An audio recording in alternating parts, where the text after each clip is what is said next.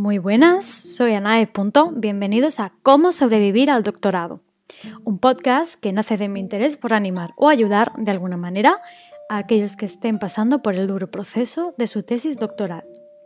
Lo que pretendo creando este espacio es, en primer lugar, deciros que no estáis solos, que efectivamente es un proceso muy difícil y que ineludiblemente abarca muchos aspectos que afectan a nuestras vidas de forma directa.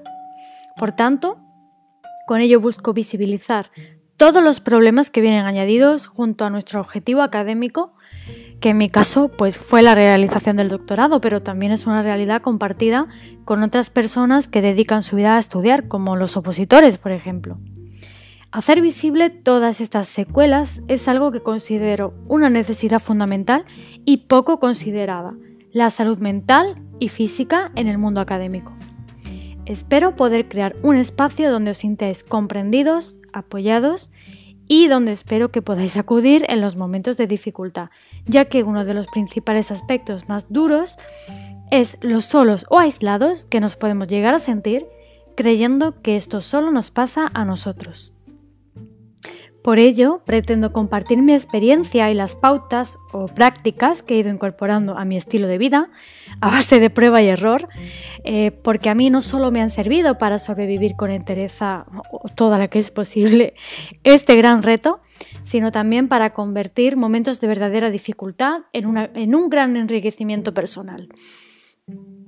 A ver, estar contento cuando todo va bien es fácil el gran desafío es sentirse bien cuando la situación es difícil de manejar.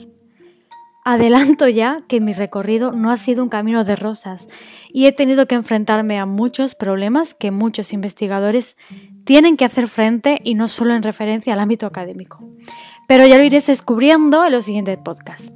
Ahora mismo, bueno, pues comparto mi experiencia sobre todo para motivaros y servir de apoyo a aquellos que estén pasando por un momento difícil. Asimismo, eh, mi afán por encontrar apoyos que respaldaran todo lo que yo comento y denuncio, eh, asistiréis a otros testimonios de personas que han pasado por un proceso similar y con los que quizás os sintáis identificados. Evidentemente, eh, al igual que cada proyecto es diferente, pues cada investigador lo vive de forma diferente, distinta. Puedo decir que durante mi propia experiencia, pues he conocido de todo. Aquellos que la llevan con calma, buen ritmo y solo se estresan en el último periodo, o aquellos que comienzan bien encaminados con un objetivo claro y no pierden el rumbo. También los que tienen una grandísima pasión y no les importa dejarse la piel y todas las horas de su vida en su trabajo. Los hay también eh, que están muy perdidos y dan palos de ciego hasta que un día todo hace clic y encajan todas las piezas del gran puzzle. Em, hay quienes se sienten abrumados y nerviosos desde el primer momento y luego todo parece una agonía que nunca acaba, como fue mi caso. Lo que sí he podido evidenciar con claridad es que todos, al menos en algún momento de este largo recorrido, tienen una fase de alto estrés y algunos incluso la considerarían de desesperación.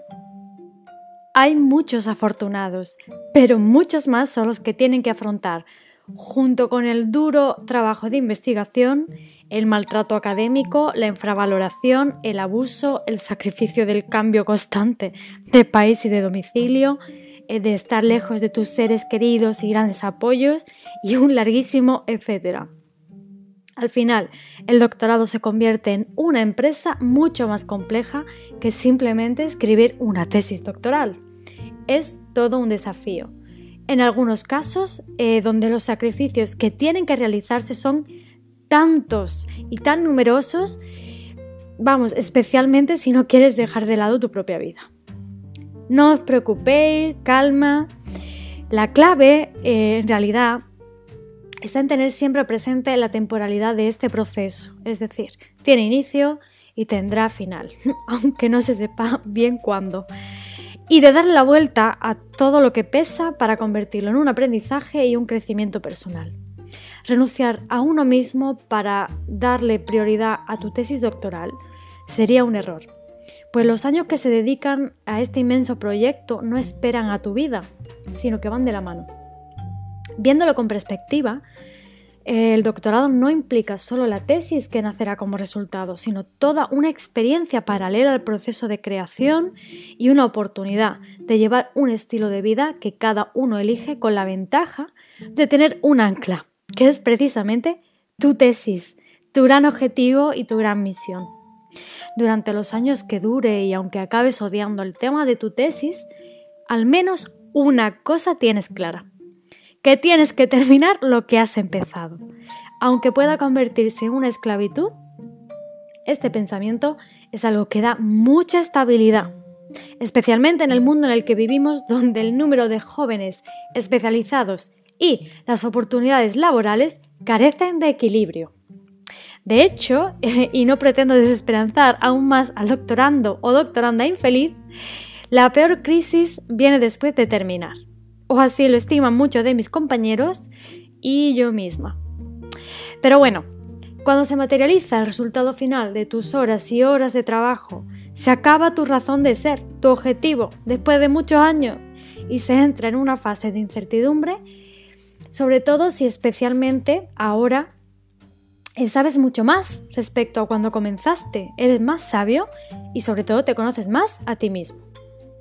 Crisis tras crisis, pues uno se plantea por qué motivo merece la pena dedicar ciertos años de tu vida a esto. No os preocupéis, como podéis imaginar realmente depende de cómo afrontéis la situación.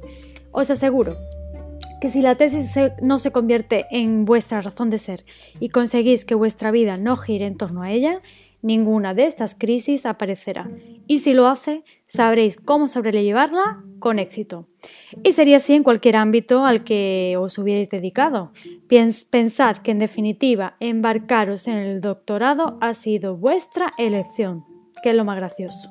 Pero bueno, em, os estaréis preguntando quién soy yo para deciros todo esto. Pues realmente no soy más que una persona que ha sufrido en sus carnes, como se suele decir, todos los aspectos que os iré comentando durante mi proceso de doctorado.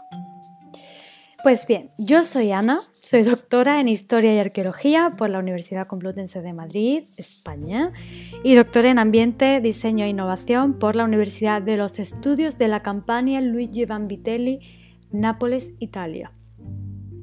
Os cuento brevemente mi historia, y no me voy a alargar mucho. Desde pequeña Siempre me llamaron la atención las casas viejas, los cacharros, las historias, los idiomas, los extranjeros, lo diferente, viajar, los bailes, todas esas cosas.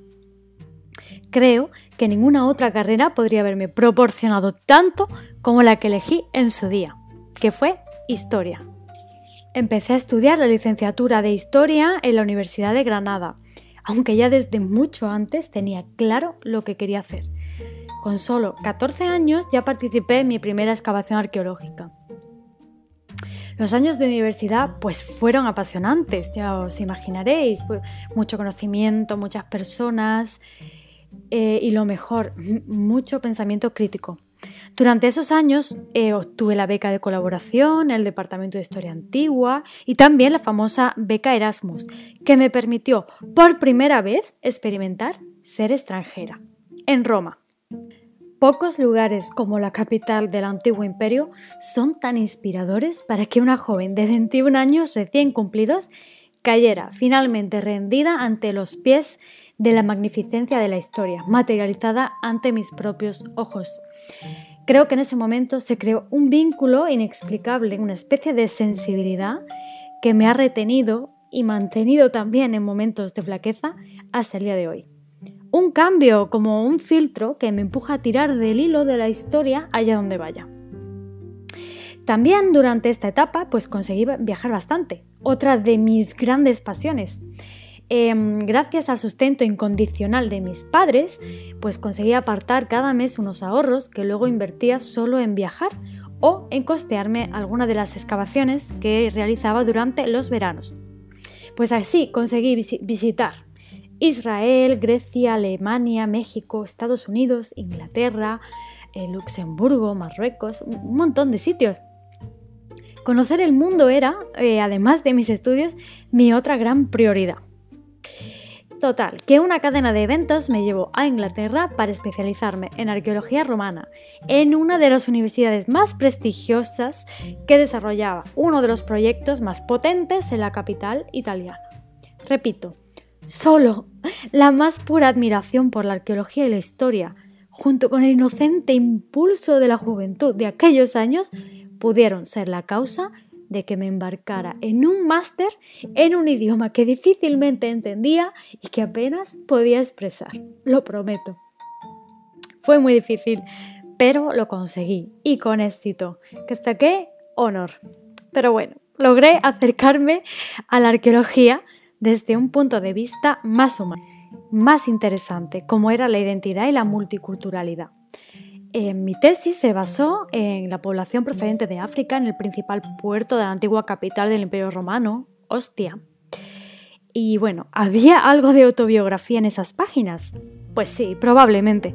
Me gustaba pensar que mi propia experiencia fuera de mi país, que además se me hizo bastante dura, me ayudaba a empatizar con aquellos extranjeros de hacía 2000 años. Pues bueno, después de tanto esfuerzo, recibí mi primer golpe de realidad. No había ninguna oportunidad llamando a mi puerta, como yo esperaba. Después de todos los años que me había tirado, que si veranos, excavaciones, becas, todo. Pues no, ninguna. Aprendí a tener que moverme una vez más, pero esta vez por un mundo nuevo, el de la incertidumbre. Me busqué las castañas como pude. Maduré, me recompuse y volví a salir para buscar nuevas oportunidades. Esta vez el destino quiso llevarme de vuelta a Italia, esta vez a Nápoli, Nápoles. La oferta era imposible de rechazar, pero claro, era una oferta envenenada. Obtuve la beca de doctorado y volví a embarcarme a otra nueva aventura. Cinco años de Nápoles con uno de Madrid intercalado. Como resultado, la realización de la tesis doctoral y la obtención del título de doctorado en Ambiente, Diseño e Innovación, tesis que ha desarrollado en orden de cotutela con la Universidad Complutense de Madrid. Esto ha otorgado a la doctora Pérez el título de doctorado en Historia y Arqueología con la calificación cum laude. ¿Suena bien a que sí? Pues mis dolores de cabeza, de espalda y de alma me ha costado. Una situación fuerte de mobbing o acoso laboral. Yo hasta hace muy poco no sabía que eso existía. Pero bueno, mucho esfuerzo y poca recompensa. Ahora eso sí, he aprendido un montón. De Herculano, de Pompeya, de la historia, de Nápoles, de España, de la arqueología como ciencia, de los primeros arqueólogos, de los últimos, de museos, tecnologías aplicadas, archivos, objetos, diplomacia, de yoga, de alimentación, de negociación. Así. Sí, sí, también eh, he participado en numerosos congresos nacionales e internacionales, o sea que los años invertidos durante mi adolescencia en teatro para aficionados han surtido su efecto y me han ayudado a hablar con eficacia en público y en tres idiomas diferentes. He escrito artículos, he hecho una estancia formativa en la Real Academia de Bellas Artes de San Fernando en Madrid y no sé cuántas cosas más que seguramente tampoco te interesan. Así que bueno, ¿qué decir de mí? Sé un poco de historia, de cultura, arqueología, cómo cambiar de país y coger un avión y soy políglota. Pero todo eso no parece que vaya a darme un empleo digno por el momento, porque quizá no es suficiente o quizá es demasiado. Mientras tanto, como vuelvo a estar en una de esas etapas de golpe de realidad, espero al menos compartir y difundir todo aquello en lo que creo y a lo que he dedicado toda mi vida hasta ahora. No te pierdas los siguientes episodios.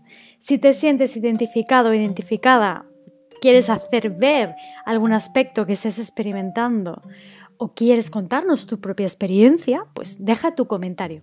Me encontraréis en mi página web anae.home.blog o en Instagram anae.